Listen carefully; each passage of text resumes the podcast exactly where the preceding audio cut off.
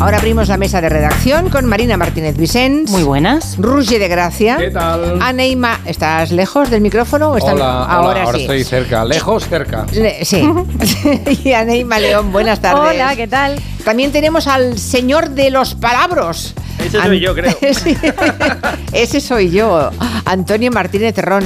Hola, ¿cómo estáis? Hoy en el diccionario del asombro nos trae unos palabros muy palabros, ¿eh? Sí, sí, bueno, para eso estoy, para liaros la cabeza. Para desarmarnos. Sí, yo me levanté hoy ya con la cabeza espesa y de pronto digo, uy, Bueno. ¿cómo viene Martínez Ron? Bueno, lo he rebajado un poquito, ¿eh? Para Sí. que no nos diera una. Vale, un poco de piedad, un poco de piedad que estamos con la digestión a esta hora. Bueno, pero va muy bien, ¿eh? Aprendemos cosas nuevas, de eso se trata, de tirar de todos hacia arriba, no hacia abajo. ¿eh? WhatsApp de Gelo, por si quieren usarlo para lo que quieran, 638-442-081. Yo admito que solía ser muy mala. No bromeaban al decir que bruja soy. Pero ahora encontrarás que en mi camino enmendé, que firmemente arrepentida estoy. Cierto es. Por fortuna conozco algo de magia. Un talento que Cómo yo me gusta Úrsula. Oh. Y últimamente, no te rías, lo uso en favor de miserables que sufren depresión atético. Pobres almas en desgracia que sufren necesidad. Esta quiere ser delgada y este quiere una pareja. ¿Quién los ayudó? Yo lo hice. Pobres almas en desgracia, tan tristes, tan solas, vienen rogando a mi caldera, implorando mis hechizos. ¿Quién les ayudó? Lo hice yo. Un par de veces ha pasado que el precio no han pagado y tuve Bueno, se apagó la voz de la sirenita, esta no es la sirenita, esta es Úrsula. Nos referimos a la voz de Erika Robledo, una de las muchas actrices de doblaje que interpretaron en algún momento de su vida el personaje de Ariel. Así que descanse en paz la gran Erika Robledo. ¡Eso no importa! ¡Te ves muy bien! No olvides que tan solo tu belleza es más que suficiente. ¡Ja! Los hombres no te buscan si les hablas. No creo que los quieras aburrir. Allá arriba es preferido que las damas no conversen a no ser que no te quieras divertir. Que no logras nada conversando. A menos que los pienses Son magnéticas las malas de Disney, ¿eh? Admirada tú serás. Es que esta es feminista, es que es maravilloso. Y triunfará. Ariel, pobre alma en desgracia, ¿qué harás? Piensa ya. No me queda mucho tiempo, ocupada voy a estar solamente. Es tu voz, pobre alma en desgracia, ¿qué haré por ti? Si tú quieres ser feliz, entonces tienes que pagar. No te vas a arrepentir, no dudes más y firma ya. Qué sencillo fue, qué tonta es. Muy pronto sacaré a esta pobre alma de aquí.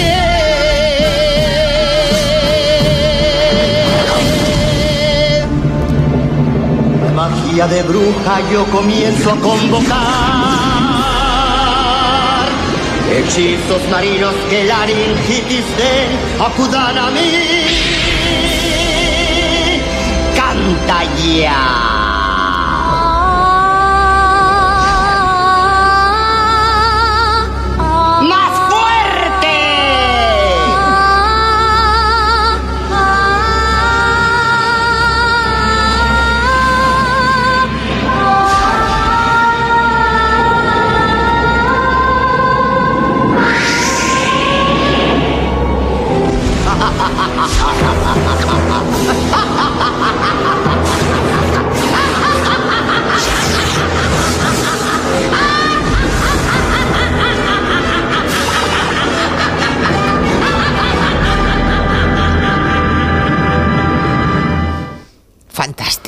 Caray. Es fa- bueno, estoy- ¿estáis agotados? bueno, yo tenía muchísimas ganas de volver, bueno, con ese pretexto y de paso, pues despedimos a, a Erika Robledo, que fue la voz de, de la sirenita de Ariel. He- hemos escuchado a Úrsula, que es la que dice, bueno, es que la felicidad tiene un precio, o sea, dejarlo todo para irte ahí arriba, afuera, ¿eh? Detrás, de, detrás del amor. Nunca lo entenderé. ¿Os acordáis so- que una claro. vez en un programa especial nos decía una oyente eh, hablando de cosas que pasaban en las pelis y tal? Sí. ¿Y por qué no quedaban en una roca? Claro. Ella sale un poquito, él se acerca hasta allí, pero renunciará a todo. Pero es que el mensaje de Úrsula es, ¿para qué vas a ir si lo que menos les interesa de ti es tu conversación, solo tu belleza? O sea, me parece interesantísimo ese Sí, personaje. sí, sí. Bueno, yo soy muy de Úrsula, insisto. Muy, muy de Úrsula. Y luego, y luego ya viene el cangrejo Sebastián, ¿eh? en mi caso. Bueno, una pareja irlandesa eh, que está de vacaciones en Tenerife resulta que ha perdido un peluche y lo está buscando por toda la isla. Es un muñeco especial para ellos porque lo usaron para conocer en su momento el sexo de su bebé, que es que hay sitios en los que hacen un fiestón. Para contarle al mundo, ¡ay, niño! No, es niña. El azul, el rosa. Eh, ¡Oh, qué aburrimiento! Madre mía. Pero es que yo Me sale la esto- Úrsula que tengo dentro. Yo me acabo de enterar de que esto sucede. Uy, pues lleva años. Pero. Marina, ¿tú en qué mundo vives? Hay no unas tengo ni variantes. idea. Por favor, pareces Puigdemont encerrada en Waterloo, que no se Estaba- entera. yo estaba en el maletero de mi coche. Qué A suerte ver. la tuya, también te digo. Yo conocía los baby shower, pero esto no. Pero bueno, comencemos la historia contando la, la de esta familia. Este bebé nació y ese conejo de peluche se convirtió en su muñeco favorito. Pero claro, la historia había empezado antes, cuando el bebé era un nasciturus y lo utilizaron para saber el sexo que iba a tener. Bueno, Iona es la madre y nos cuenta que en Irlanda, pues todo el mundo está extendidísimo, organiza esa celebración para revelar el sexo del bebé, esa gender reveal o fiesta de revelación, pero que ellos prefirieron estar solos. Fueron a una tienda, compraron un peluche y le dijeron a la dependienta que se encargara de la sorpresa. We explained to her if she could Le explicamos que teníamos una nota del hospital en un sobre y no sabíamos el género. Y le pedimos que envolviera el conejo con un lazo azul o rosa. Estaba muy emocionada. And she was so emotional. Es que hay gente a la que le parece emocionante encargarse de algo así. Y esa gente empieza a estar en nuestro país. Se está poniendo de moda la tradición que ya en América y en eh, otros países europeos está extendidísima. Bueno, esta pareja de Málaga que vamos a escuchar, por ejemplo, que se hace llamar en redes Familia Coquetes, reunió a, tus- a todos sus allegados en la playa, luego colgó el vídeo para que todos lo podamos ver, para descubrir allí el sexo del niño que esperaban. ¿Tú qué crees que va a ser, Carmen? Pues un niño. ¿Y tú, Alberto? Yo no sé lo que va a ser, pero yo quiero un niño. ¿Tú qué dices, mami? A mí me gustan más las niñas, pero creo que va a ser un niño. ¿Y tú, Tita? Yo creo que va a ser otra niña. ¿Sí? Igual que mi suegra. Dios mío, qué risas más inquietantes. Lo cuentan como una peli en la que te hacen esperar para el desenlace y al final ves como disparan el confeti que había dentro de unos cañones y sale azul. ¡Tres! ¡Dos!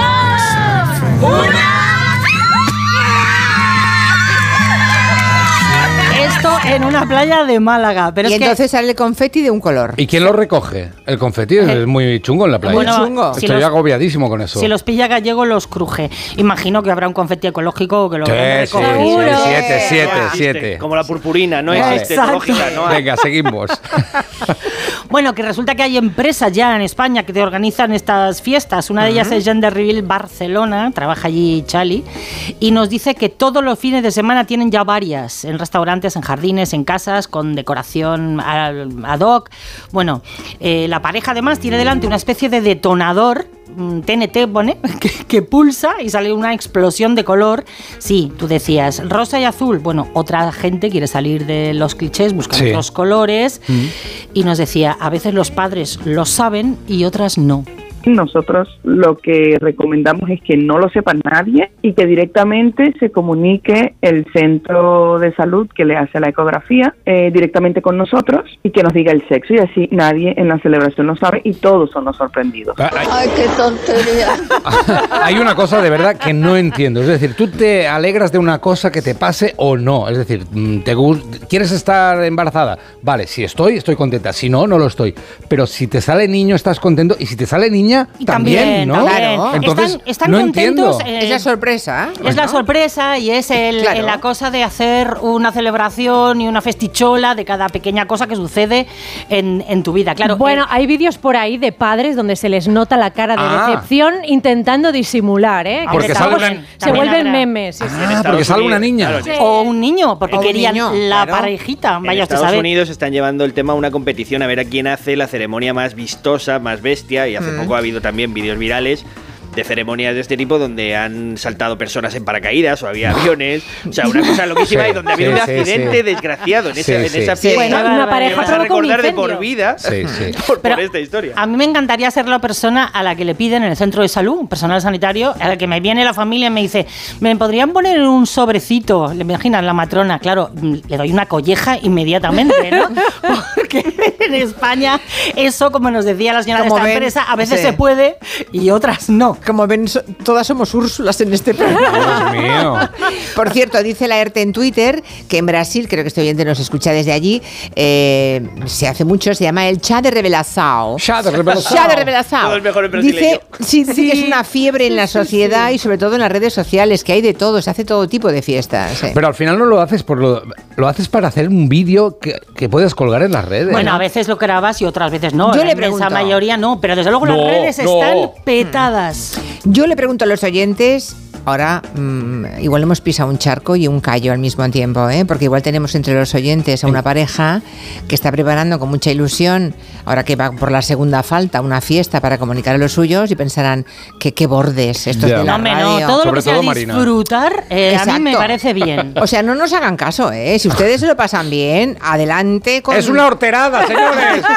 No, no, todo este mal carácter que parece que tengamos es una escenificación. En realidad somos dulces como Guillem. En realidad tenemos rabia de que cuando parimos nosotros no, te- no tuviéramos todavía la moda para usarla. Claro, que yo tenía a la ginecóloga al lado diciendo, a ver, a ver, se ve, no se ve, niña. Ya. Ah, Hasta luego. Pues nada, nos cuentan si es que están preparando la fiesta o si han ido, acudido como invitados a una fiesta parecida. 638-442-081. Venga, valiente, venga, valiente. Venga. Antonio Martínez Ron hoy va a hablar de conceptos em, Médicos. científicos médicos eh, muy relevantes. Y al hilo de eso es que hay noticia científica de la semana, ¿no? Sí, una noticia que había que dar con mucha precaución y con mucho cuidado porque ya en la primera parte de esta noticia, en 2015, dio lugar a una serie de titulares alarmistas que tuvieron que salir a desmentir los neurólogos diciendo que el Alzheimer era contagioso y no lo Qué es en absoluto. Lo que se ha descubierto esta semana, se publicaba en la revista Nature Medicine, es un caso muy concreto de transmisión de las eh, proteínas que producen el Alzheimer a partir de inyecciones de hormonas de cadáveres. O sea, una cosa muy remota, muy difícil, pero que tiene interés científico. Eh, la palabra que os vengo a contar es la palabra iatrogénico, también con i latina o con y se puede escribir que eh, viene del griego iatros médico, que significa eh, que es algo, un, un efecto eh, no deseado que se produce por la aplicación bien intencionada del- de la medicina. ¿no? En este caso lo que sucedía, y lo que sucedió y lo que vigilaban los científicos desde hace mucho muchos años, es que existen unas enfermedades llamadas priónicas, producidas por unas proteínas, los priones, que tienen, están mal plegadas y tienen la facultad o la propiedad de que contagian esa malformación y producen nuevas proteínas que se multiplican a su vez en los tejidos, generalmente en el cerebro, y producen daños catastróficos. ¿no? Habían visto que en las inyecciones de hormonas del crecimiento con extractos de cerebros de cadáveres sacados, de hipófisis de cadáveres sacados de, eh, pues eso, de, de personas muertas que O sea, antes se hacía Se con, hacía, claro, se con, ponían- con- con Cadáveres. fragmentos de cerebro de cadáveres. con hipófisis, con la, La hipófisis. la pituitaria, porque ahí Sí. estaba la hormona del crecimiento, se le ponía a personas de baja estatura durante muchos años, hasta que se dieron cuenta de que estos priones se podían estar contagiando, la llamada la famosa enfermedad de las vacas locas, ¿lo recordáis? El Creutzfeldt-Jakob. Perfectamente. Mm. Bueno, pues eh, esto dio lugar en Reino Unido y en todos los países a un sistema de vigilancia exhaustivo que ha permitido controlar esos casos, pero a la vez poner a prueba una hipótesis, que es que el Alzheimer, que se produce por unas proteínas que son betamiloides y tau, eh, en principio, eh, esas proteínas también tienen esta característica, como los priones, que podrían malplegarse y producir nuevos daños y acumularse. ¿no? Entonces, como tenían esta situación tan eh, eh, privilegiada de vigilancia, pues empezaron a mirar primero en el año 2015 en los cerebros de cadáveres de personas fallecidas por eh, Creutzfeldt-Jakob, vieron que ahí había betamiloide, pero lo que han visto ahora es que han encontrado a cinco pacientes vivos que todos estos años después, ellos no desarrollaron la enfermedad de las vacas locas, pero sí tenían síntomas de demencia similar al Alzheimer y además tenían proteínas betamiloide acumuladas como las de la enfermedad del Alzheimer. ¿Qué significa esto? Bueno, en la vida cotidiana de la gente, no, absolutamente nada, el 100% de las enfermedades de la enfermedad de Alzheimer no se contagia a nadie, pero en casos, por ejemplo, de operaciones de neurocirugía, hay que extremar la precaución porque hay que tener en cuenta que no solamente eh, enfermedades como el Creutzfeldt-Jakob, sino también probablemente eh, las partículas del Alzheimer en algún momento podrían considerar un peligro remoto, porque las posibilidades son pequeñas, pero eh, que estaría ahí. Entonces, no es que sea contagioso, sino que se puede transmitir en casos por la vía iatrogénica, que es esta que eh, se ha descrito ahora en este último trabajo. Iatrogenia, ¿eh? Iatrogenia o iatro- iatrogénico. Eso es. ¿Cómo? Ese cerebro que me trajo era el de Hans Delbruck. Creo que he perdido medio kilo dando la explicación de la tensión ¿Le que tenía. importaría decirme de quién era el cerebro que yo puse ahí? ¿No se enfadará usted? Palabra que no me enfadaré. De A no sé qué. A no sé qué. ¿A qué? A normal. Está diciendo que le he puesto un cerebro anormal a un gorila de dos metros cuarenta de alto y un metro treinta de ancho. Maravillosa escena del jovencito Frankenstein. maravillosa. Es maravillosa esa película. Sí, sí, sí. Ay Dios. Bueno, se cumplen hoy 30 años del incendio del Liceo de Barcelona. 30 años. Yo estaba en esta casa, era un lunes 31 de enero a las 10 de la mañana cuando se desencadenó el fuego por la chispa de un soplete. Estaban haciendo tareas de mantenimiento y así empezó todo, ¿no? No hubo víctimas afortunadamente y eso que había operarios, muchos, y es más, había un colegio con un montón de niños que estaba allí de visita. Pero se les pudo sacar a tiempo. La noche antes había sonado esto que escuchamos, Matías el pintor de Indemich, ese lunes 31 de enero, al día siguiente, dos técnicos estaban soldando una de las sujeciones cuando una chispa prendió el telón de terciopelo y el fuego ya fue imparable. Se propagó al techo, que se derrumbó en minutos y cuando llegaron los bomberos ya no había nada que hacer para salvar el edificio. Y a pocos metros de allí, en las Ramblas, estaban los estudios de Onda Cero, no donde están ahora exactamente, ¿eh? Era otro Un poquito edificio. más arriba, sí, Eso un es. poquito más, sí. Este edificio aún no estaba hecho. Mm, Pero allí estaba Luis del Olmo que lo contó en directo. Son las 11 de la mañana, 20 minutos. Señoras y señores, acabamos de asomarnos al una de las eh, balconadas que tiene esta emisora. Veíamos cómo la gente corría hacia abajo, hacia el puerto. En este momento eh, es tremenda la noticia. Se está quemando el Teatro del Liceo de Barcelona. Sí, sí, compañeros, unidad móvil. ad- Adelante, informativos, por favor. ¿Hay alguien ahí? Vemos las llamas perfectamente, Luis, y sentimos el calor. Todo, está todo el edificio ya totalmente desplomado. Todo está el teatro. todo. Todo el teatro. Da escalofríos, ¿eh? Volverlo Sí. a oír. Decía Radio Chips esta mañana que Fernando Onega ese día decía, se nos ha quemado el liceo, el que tenga sensibilidad que llore. Fue impactante y fue sobre todo doloroso por lo que significaba, porque era un símbolo de la cultura, de la historia de Barcelona. Montserrat Caballé contaba en primera persona para Televisión Española. El liceo fue siempre mi talismán y verlo así fue horroroso, desolador. No puedo librarme de esta sensación, estos palcos y este escenario, testigos de noches tan mágicas. No queda nada. Estaba emocionada, ¿eh? fue una de las que más implicó luego en toda la movilización de la sociedad catalana y de las administraciones para reconstruir el liceo, que volvió a abrir cinco años después, en octubre del 99. Aprovecho, acabamos de escuchar la voz del maestro, de Luis del Olmo. Aprovecho para felicitarle porque precisamente hoy cumple 87 años. Así que desde aquí, Luis, si nos estás escuchando, salvo que esté haciendo la siesta, que a esta hora es muy posible, pero oye cada día el programa, salvo que en este momento tenga los ojos cerrados, pero que alguien se lo diga y en todo caso le llamo más tarde. Pero, eh, maestro, felicidades. Felicidades, Luis. De todas maneras, Luis escucha la radio cuando duerme también, ¿eh? O Sí, también, es verdad.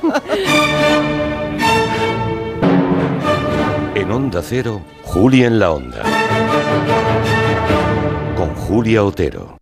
¿Te lo digo o te lo cuento? Te lo digo. Tenemos todos los seguros contigo y aún así, ¿pagamos de más? Te lo cuento. Nosotros nos vamos a la mutua. Vente a la mutua con cualquiera de tus seguros. Te bajamos su precio, sea cual sea. Llama al 91 555 5555. 91 555 5555. Te lo digo o te lo cuento. Vente a la mutua. Condiciones en mutua.es. Ahora es el momento. Descubre Nueva York, el corazón de la ciudad, sus icónicos barrios, las experiencias más glamurosas, sin olvidar sus lugares de película. Reserva tu próximo viaje a Nueva York. Cinco días y tres noches en hotel de cuatro estrellas en Manhattan, vuelos con Iberia y traslados incluidos, por solo 890 euros con viajes el corte inglés. Consulta condiciones. La palabra ladrón puede significar dos cosas. Clavija donde poder conectar tu coche eléctrico o persona que roba el cable de tu coche eléctrico. Ahora el seguro de coche eléctrico e híbrido enchufable de línea directa también significa dos cosas. Que además de ahorrarte una pasta, también te cubre el cable de recarga en caso de robo. Cámbiate y te bajamos el precio de tu seguro de coche sí o sí. Ven directo a lineadirecta.com o llama al 917-700-700. El valor de ser directo. Consulta condiciones. Arranca una nueva edición de los premios Ponle Freno para reconocer las mejores iniciativas que hayan contribuido a promover la seguridad vial en nuestro país.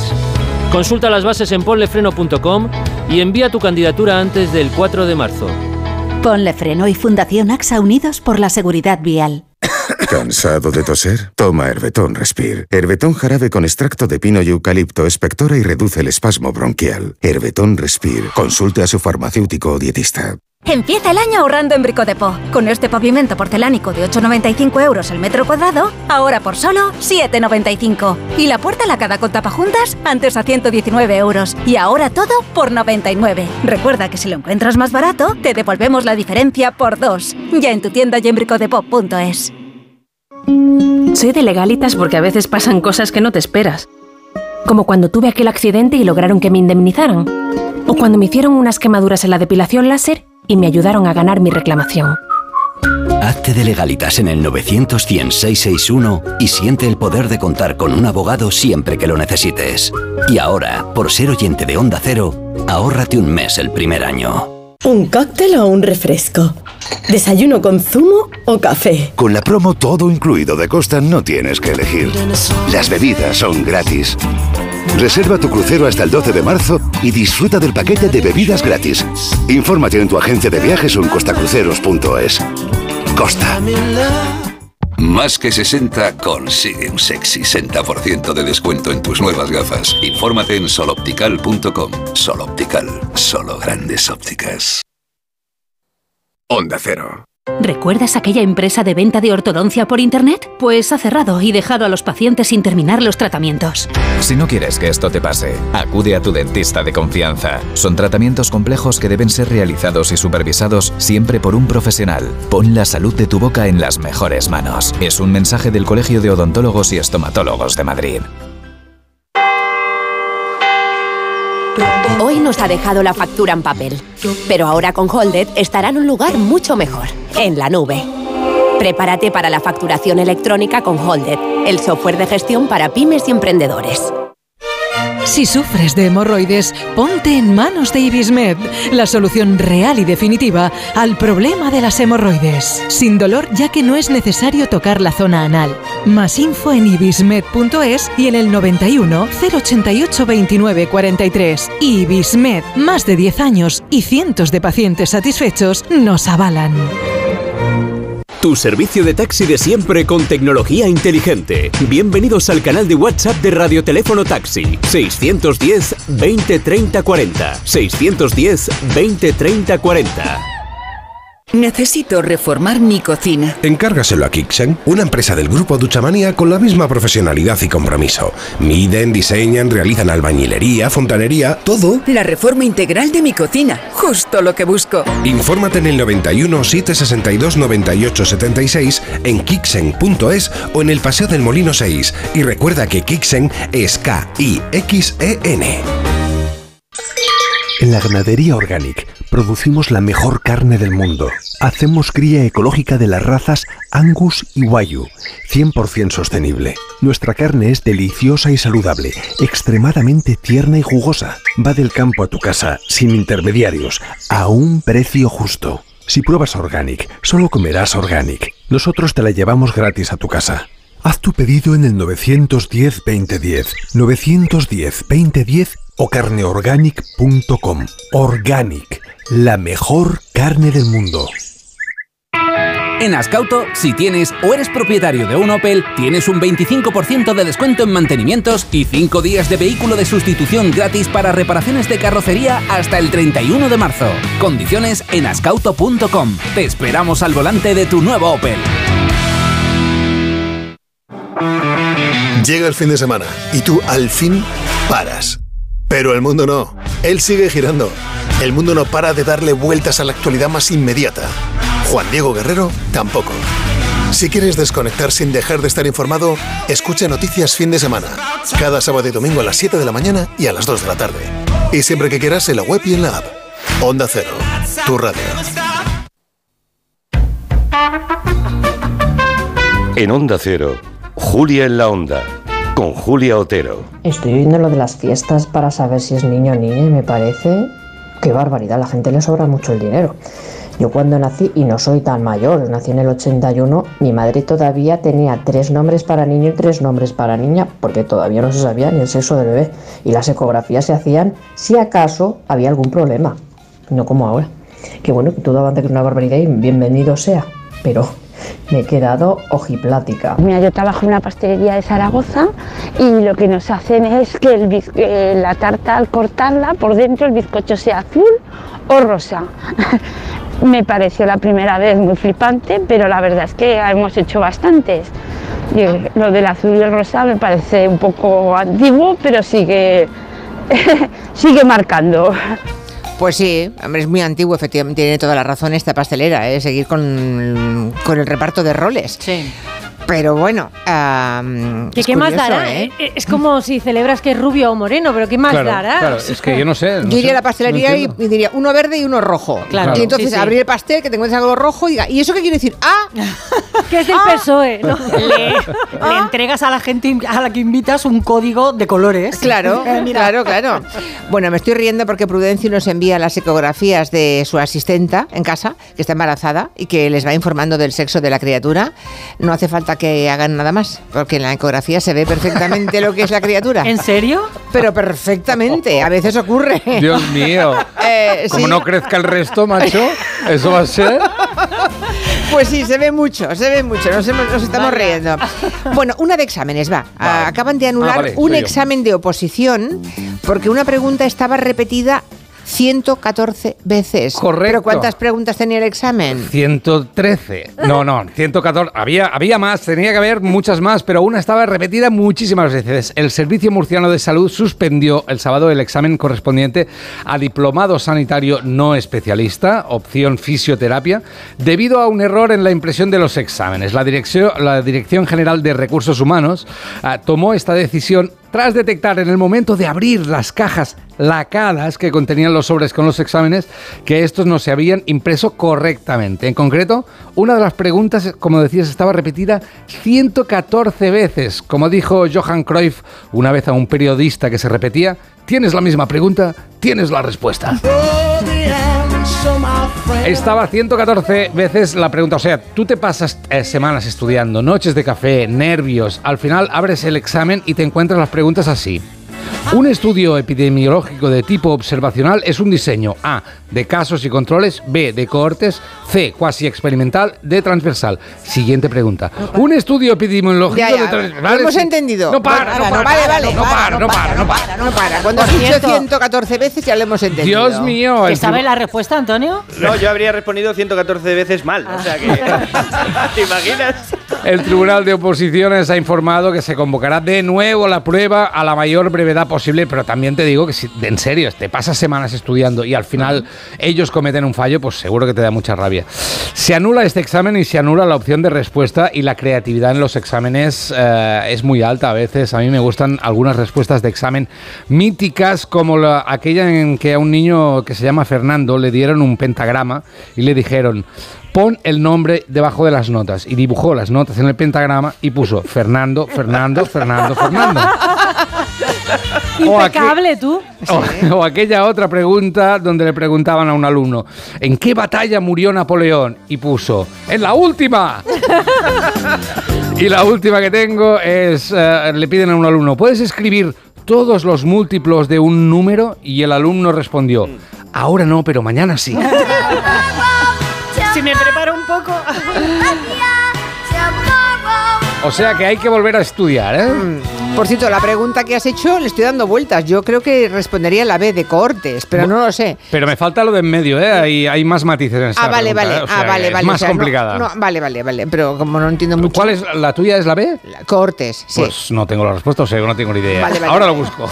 Más, pre- más palabras que vamos a aprender hoy con ah, Antonio Martínez Ron. Por ejemplo, fototaxia. ¿Saben ustedes qué es la fototaxia? A ver, no es hacerse selfies en un taxi, Rullé, que te conozco. Fototaxia La B.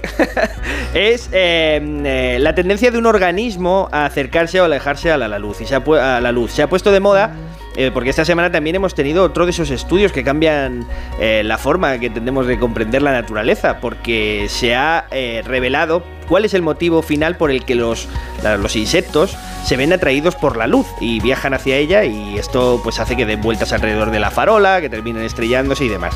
Hasta ahora se creía que era este comportamiento se debía, bueno, había muchas explicaciones, ninguna terminaba de ser eh, convincente, por ejemplo se decía que era por la navegación, que pensaban que, la- que- que era la luna, que lo confundían, Mm. que de alguna manera tenían eh, un comportamiento que se llama eh, pirofilia o que eran pirofílicos, que algunos insectos se sentían atraídos por el fuego, pero eh, nada de esto se entendía del todo. Y un equipo de investigadores encabezados por Samuel Fabian eh, publicaban eh, este, este- esta misma semana un trabajo en el que han hecho un seguimiento escrupuloso mediante cámaras de alta velocidad qué pasaba con los insectos en, en las fuentes de luz y resulta que no es fototaxia lo que está sucediendo. ¿Ah, no? Lo que está sucediendo es eh, tiene otro nombre más largo, menos bonito, se llama respuesta dorsal hacia la luz, porque lo que hacen no es ir de cabeza o de frente hacia la luz, sino que ponen el culo o el abdomen, depende, eh, hacia la luz, como si eh, se, Como estuvieran, Michael Jackson. se estuvieran reorientando porque Como si estuvieran yéndose de la luz, es- vamos. es- sí, sí, realmente, porque eso ha sido evolutivamente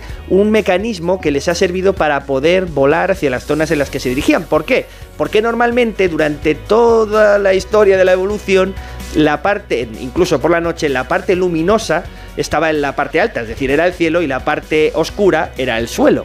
Y eso con la luz artificial ha cambiado. Como decía Claudio Mm. Rodríguez, siempre la claridad viene del cielo. Bueno, pues no. Este- en este caso lo hemos cambiado los seres humanos. Esto produce, y las grabaciones a cámara lenta son muy reveladoras, porque lo que se ve es que el insecto, de alguna manera, eh, empieza a orientar su abdomen y su culo hacia la luz, y eso hace que empiece a dar vueltas y en un momento dado pierde el equilibrio y es cuando ¡boom! cae con la bombilla y se queda frito, ¿no? Que lo hemos visto un montón de veces. Al final, eh, el mensaje de esto tampoco es tan importante que lo que, le- de lo que hace un insecto cuando ve la luz. Lo importante es que esto está teniendo consecuencias catastróficas en el medio ambiente porque muchísimos insectos están desorientados, se mueren en las fuentes de luz, que pasa también en, en buena parte con las migraciones de aves. No sé si recordáis alguna vez que en las famosas homenaje a las Torres Gemelas, cada año se pone el 11S unos focos de luz gigantescos hacia las nubes.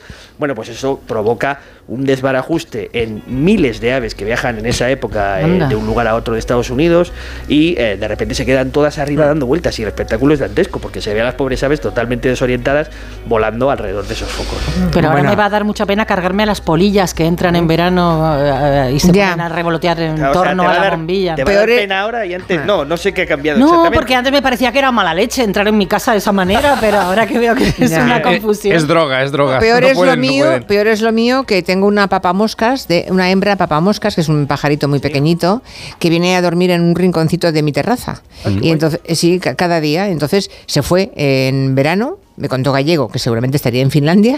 ¿Ah, sí? ¿La tiene controlada, Gallego? Claro, sé- una postal. Hombre, por favor, si yo le hice una foto con, así mm, como pude, y dijo, una papamoscas. Vale. Consultó a sus amigos ornitólogos y todos dijeron, una papamoscas. Está o sea que sabemos que es una papamoscas.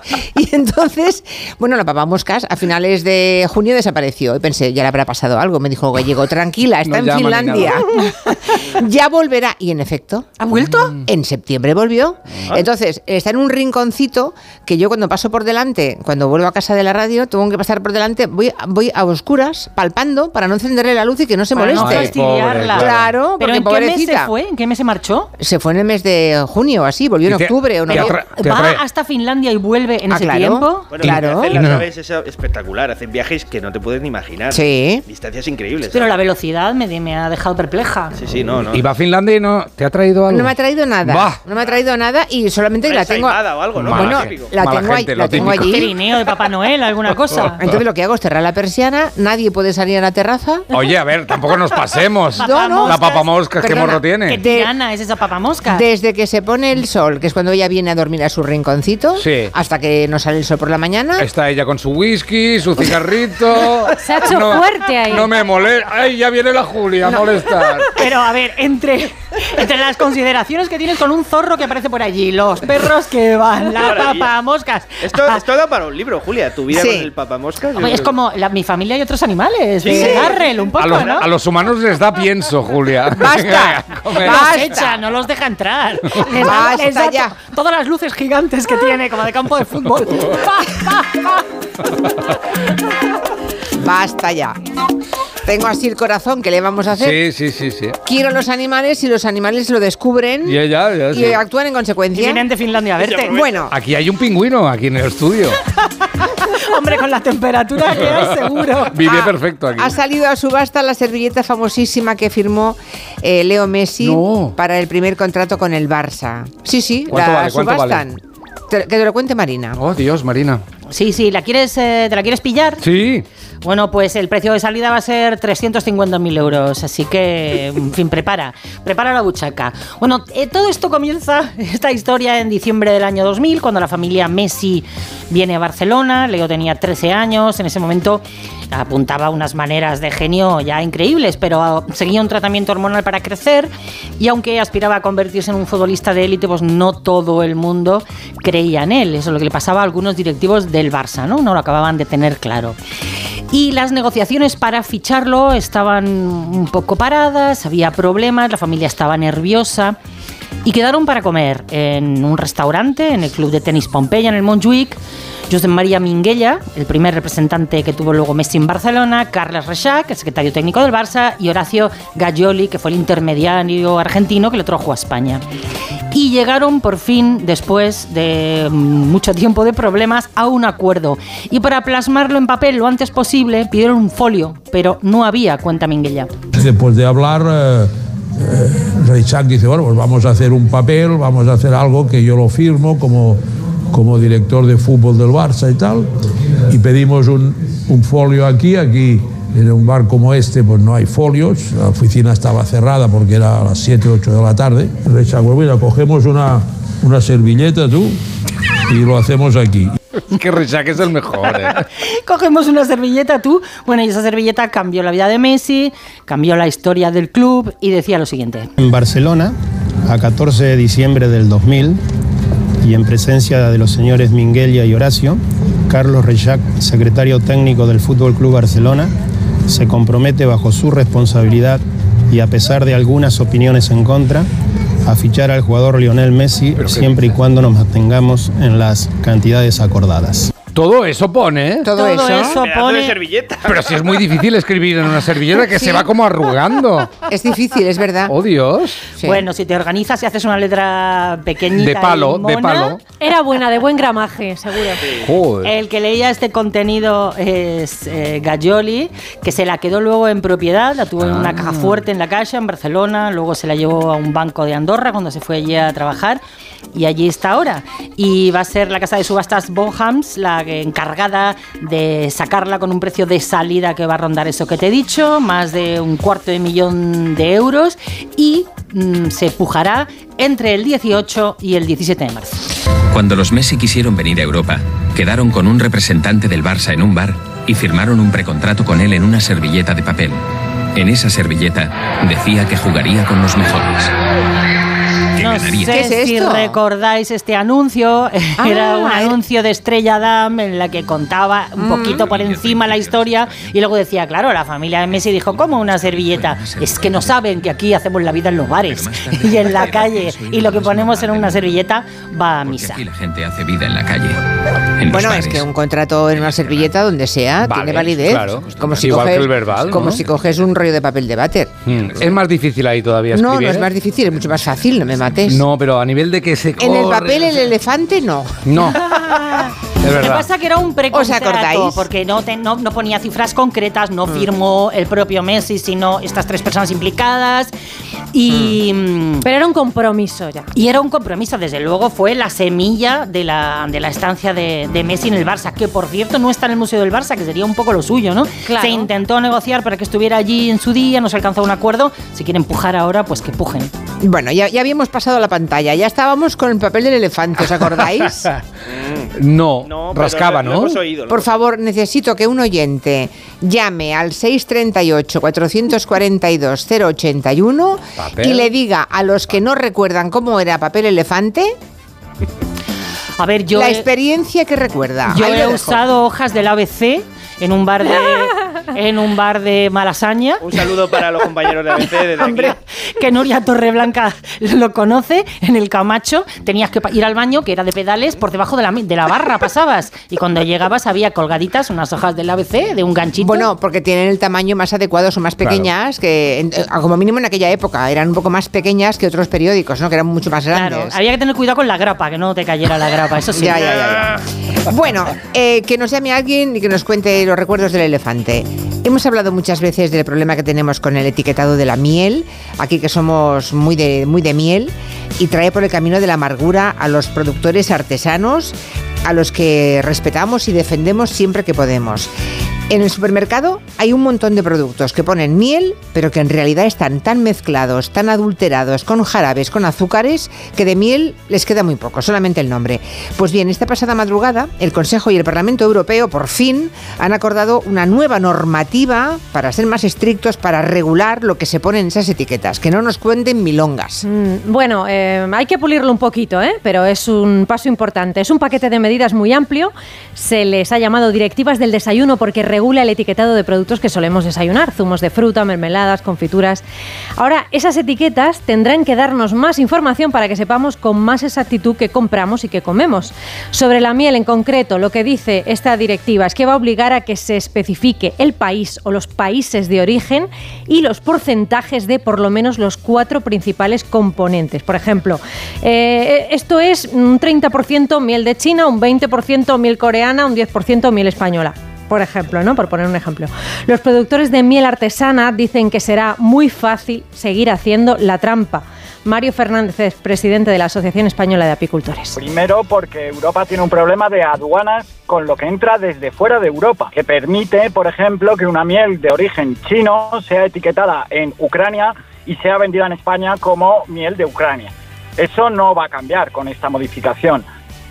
O sea que si ya entra en Europa como miel ucraniana o miel turca, así se va a vender en España, aunque su origen real sea China, porque ya se ha etiquetado fuera de la Unión. Se quejan también de que no se va a meter mano en las mezclas. Las eh, grandes envasadoras microfiltran la miel y esto elimina el polen, junto a un exceso de calor que España permite por normativa, que es el único país europeo que permite aplicar hasta 80 grados en las mezclas de mieles, en las mezclas, que nada tiene que ver con la miel artesanal, nos está eliminando el polen, con lo cual no podemos trazar la miel. Así que bueno, suena bien la música, pero eh, a efectos prácticos poco va a cambiar para la miel artesana. Bueno, la normativa mm, que se acaba de aprobar no es definitiva, aún se trabaja para perfeccionarla y la Unión ha propuesto que a partir de ahora se cree una plataforma de expertos para mejorar los controles, detectar cuándo se adultera la miel y crear unos códigos que permita seguir todo el rastro de la miel, desde el origen hasta el mismo lugar donde se recolectó.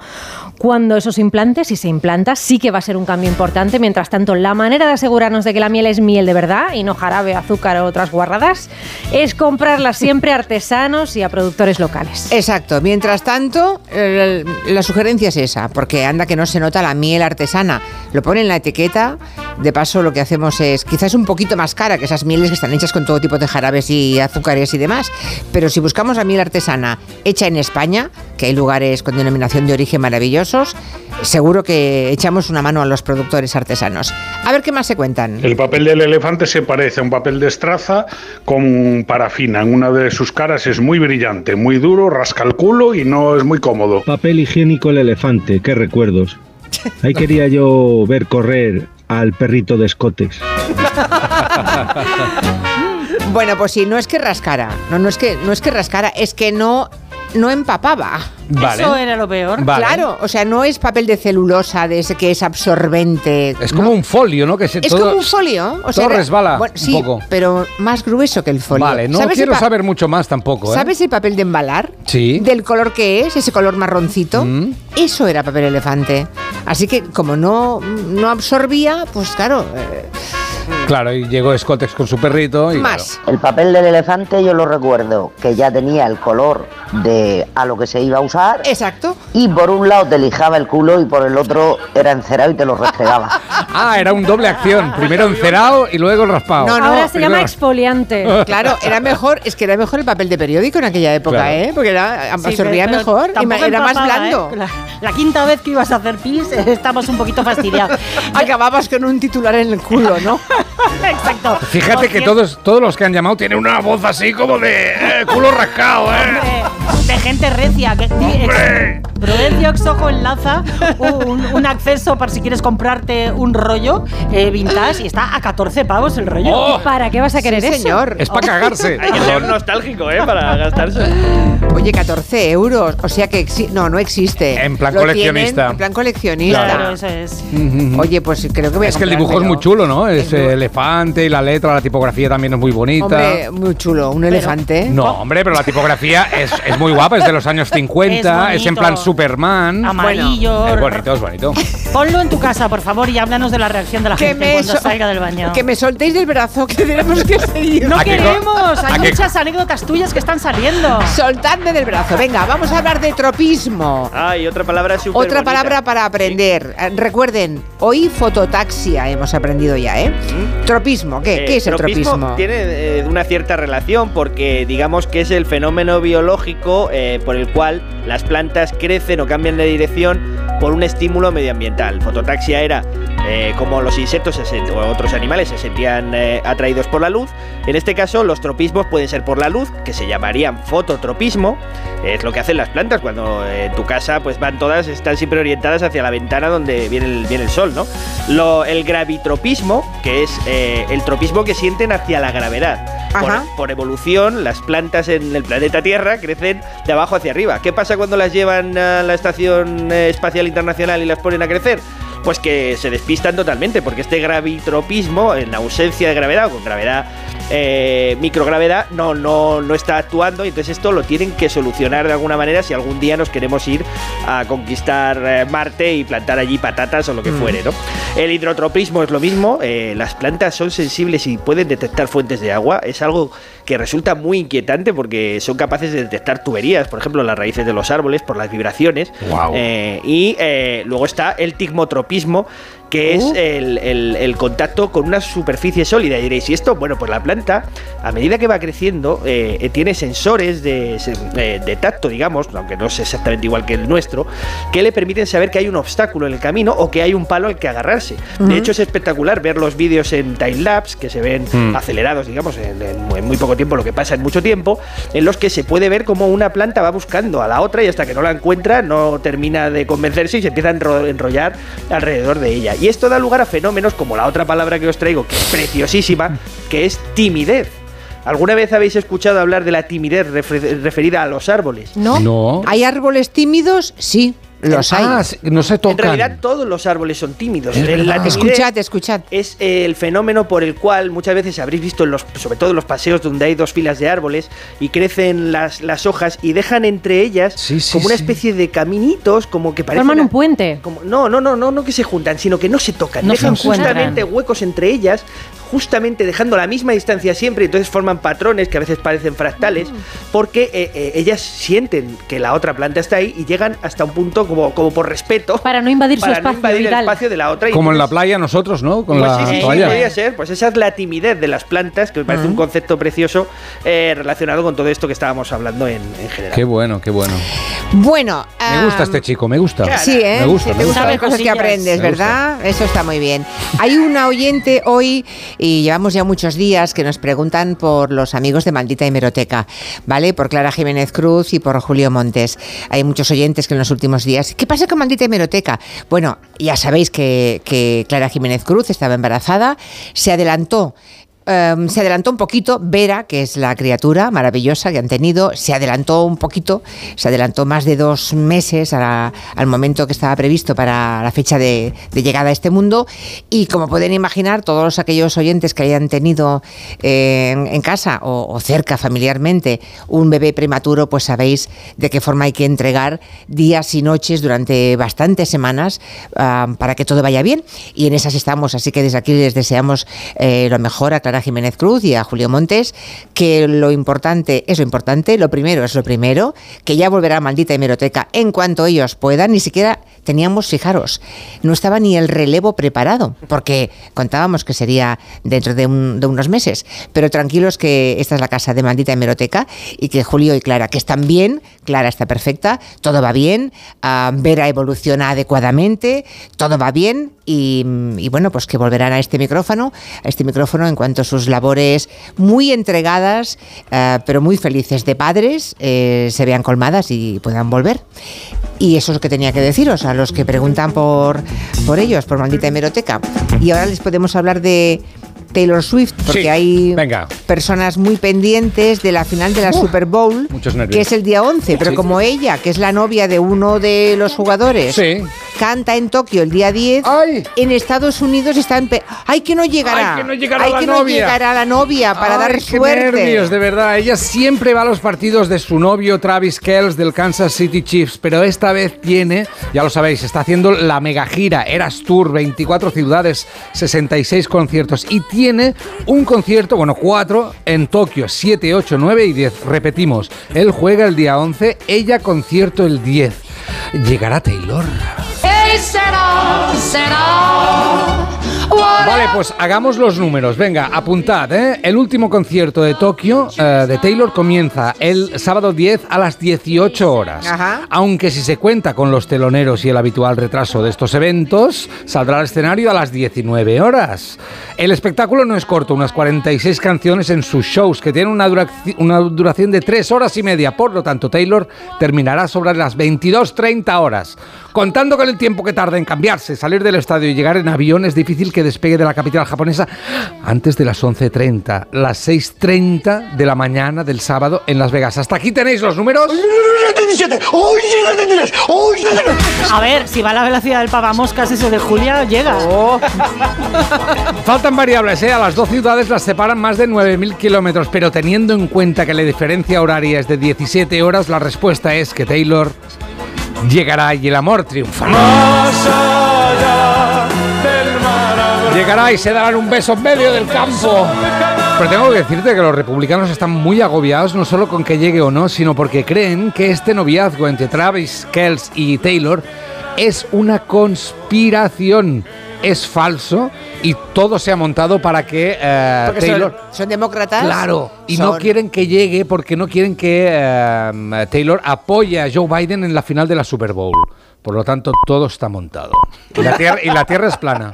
Y el papamoscas en Finlandia. Y no te vacunes, que a ver qué... A ver qué- No, es malo todo. Y del mono no venimos. Qué horror, qué horror, qué horror. Bueno, gracias a todos. Adiós. Adiós. Adiós, noticias de las 4, 3 en Canarias.